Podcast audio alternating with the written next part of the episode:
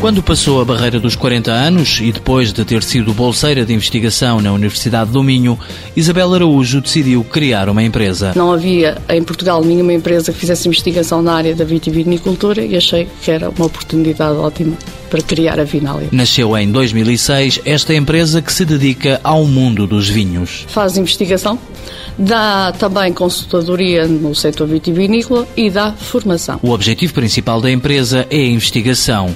Um dos projetos em curso é um estudo na área da microbiologia. Produzir uma levedura que vá de encontro com a necessidade do produtor.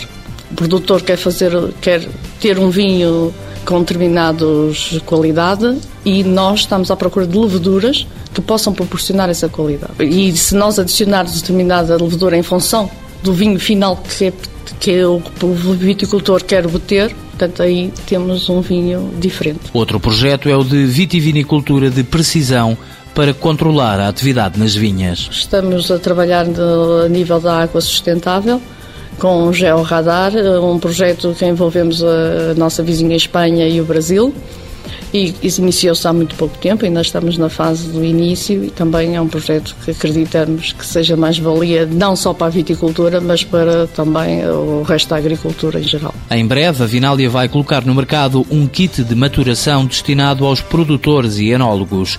Ao mesmo tempo, a empresa tenta entrar no Brasil depois de ter feito alguns trabalhos na Europa. Temos feito atividades de investigação para a Espanha, Bélgica e Itália. Mas como os projetos de investigação levam tempo até trazerem resultados, sobretudo financeiros, enquanto investiga, a Vinália vai dando formação na área de vinhos cursos que ensinam o consumidor a beber vinho. O vinho é um, um produto único cada vinho é diferente de um do outro e só com treino a nível eh, do, da nossa acuidade sensorial, a nível olfativo, visual e gustativo é que nós conseguimos nos aperceber das diferenças entre os vinhos.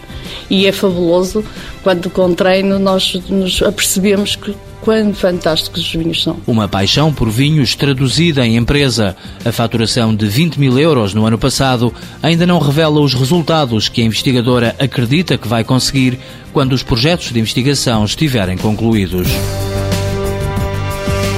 Vinalia Soluções de Biotecnologia para a Vitivinicultura Limitada. Startup tecnológica spin-off da Universidade do Minho. Dois sócios, um individual e uma sociedade de capital de risco. Sede em Braga, três trabalhadores.